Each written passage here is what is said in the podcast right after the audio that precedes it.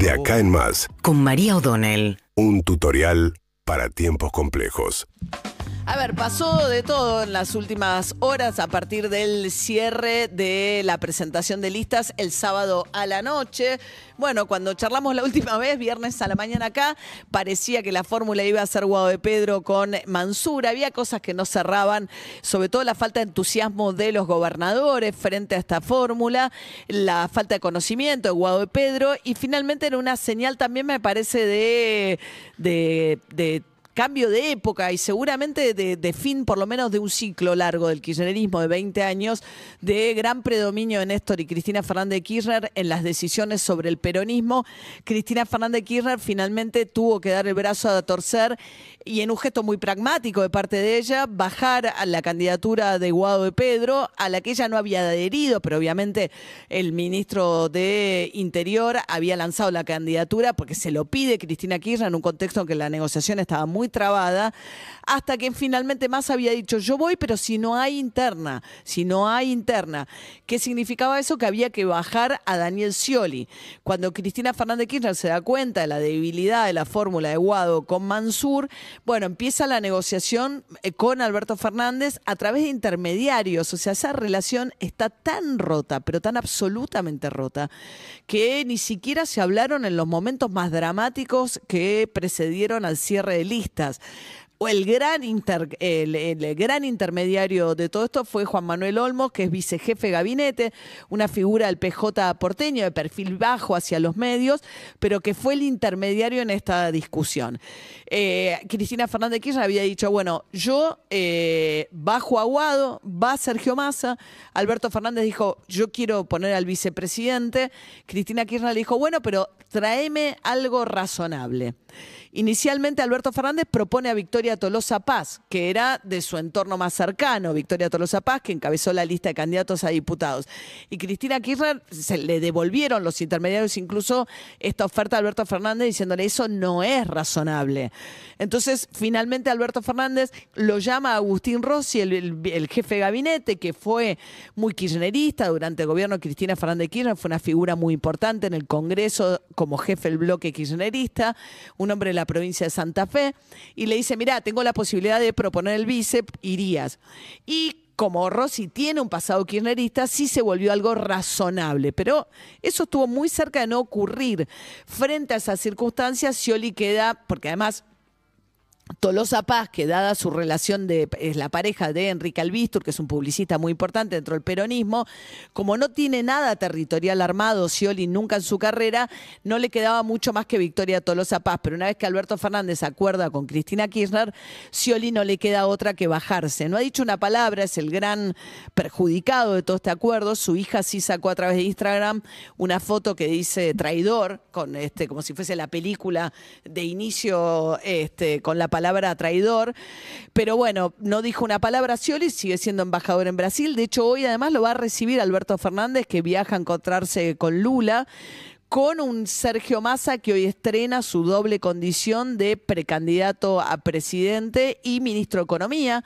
Había dicho eh, hace algunos, algún tiempo, justo hace un ratito escuchábamos el audio de un reportaje que le hicimos con Ernesto Tenenbaum para CNN, donde él decía es totalmente incompatible ser ministro de Economía y eh, candidato al mismo tiempo. No sabemos si sigue pensando lo mismo y si va a seguir al frente del Ministerio de Economía, hasta cuándo. Todavía quedan cuestiones. La verdad es que es muy arriesgado ir con, un, con más del 100% de inflación, con el ministro de Economía en esta situación, con una escasez muy grande de dólares en el Banco Central, con una negociación todavía abierta con el Fondo Monetario, ir con el ministro de Economía como candidato. Esto también es un poco señal de que Cristina Kirchner, insisto, desde una enorme debilidad que yo creo que marca un fin de ciclo del predominio del kirchnerismo dentro del peronismo, porque son finalmente los gobernadores los que fuerzan este cambio, marca una decisión muy osada y muy pragmática. Si uno tiene que pensar ideológicamente a Massa, Massa, digamos, es alguien con muchísimos vínculos con los Estados Unidos, con sus ideas económicas, no tiene la idea de la cámpora ni de Kisilov respecto de la economía ni los acuerdos con el Fondo Monetario, al contrario, es alguien que se jacta de esa relación muy estrecha con el gobierno de los Estados Unidos. La cuestión ahora es cuánto apoyo le va a dar la cámpora a Massa. Ah, Y yo creo que ahí hay una lección que se aprendió o que aprendieron después de lo que fue esa relación tan ambivalente que tuvieron con la, con la candidatura de Daniel Scioli. Porque ahí sí, estaba Zanini, o sea que Cristina Kirchner tenía un pie ahí, pero así todo le retasearon mucho el apoyo. De hecho, Scioli siempre pensó que le faltó eso para poder ganar la presidencia en esa elección tan estrecha con Macri. Pero bueno, la cuestión es que ahora Guado Pedro salió a apoyar, pero sobre todo van todos en una misma boleta en provincia de Buenos Aires. Esto le despejó el camino a Kisilov, que es- respiró aliviado, que va a ir por la reelección en provincia de Buenos Aires. Y lo que hizo a cambio Cristina Kirchner fue pisar muy fuerte la boleta de la provincia de Buenos Aires. Va a encabezar Máximo Kirchner, candidato a diputados. Se tuvo que tragar el sapo de compartir boleta con Tolosa Paz y con Santiago Cafiero, no quería saber nada. Y Guado de Pedro, candidato a senador. Entonces vas a tener Kisilov, Guado y Máximo y Massa, todos juntos en una misma boleta en la provincia de Buenos Aires. Pasó de todo el fin de semana, con lo cual es difícil, pero bueno, eh, analizarlo todo hoy mismo, pero creo que hay un giro muy pragmático, un fin de época de una decisión de ir por lo que ellos creen que es una figura más competitiva. Si logra retener al kirchnerismo puro, que es la, base electoral más importante que le queda hoy al peronismo, es una figura más competitiva para una segunda vuelta electoral de lo que sería un kirchnerista puro. Y ahí el que queda más incómodo es la reta, hay que ver cómo le va, es la interna más interesante de todas, la que se va a dar entre Patricia Bullrich y la reta el 13 de agosto.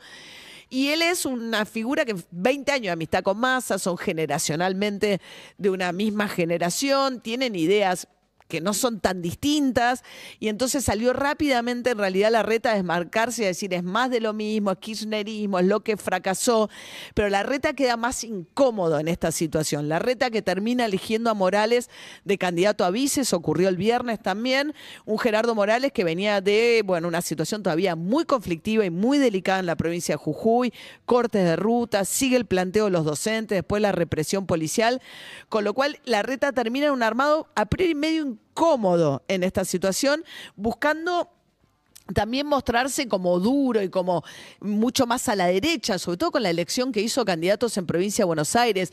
Él va con este, Santilli candidato a gobernador, Expert de candidato a senador y de primer candidato a diputado Miguel Ángel Pichetto. De alguna manera él se corre para tratar de competir con lo que siente que es el electorado más de Patricia Bullrich. Yo creo que Milei, que tuvo un cierre muy difícil, tuvo mucha complicación en provincia de Buenos Aires, tiene mucho problema en el armado, se ha pinchado un poco en las encuestas. Si, si efectivamente esto queda más o menos así, hay que ver, igual es una elección de tercios todavía que pasa eh, en la quienes entran a la segunda vuelta electoral, tuvo un éxito Milei Macri, que es que, digamos, todo el espectro se corrió hacia la derecha. El kirchnerismo queda sin una opción propia, lo que queda más a la izquierda, la izquierda propiamente dicha, pero digamos, todo se corre mucho más hacia la derecha a partir de lo que significó la irrupción de Milei, la- el propio Larreta y el kirchnerismo que en una muestra de enorme pragmatismo, Cristina Fernández de Kirchner termina optando por llevar a Sergio Massa de candidato. Síguenos en Instagram y Twitter. Arroba Urbana Play FM.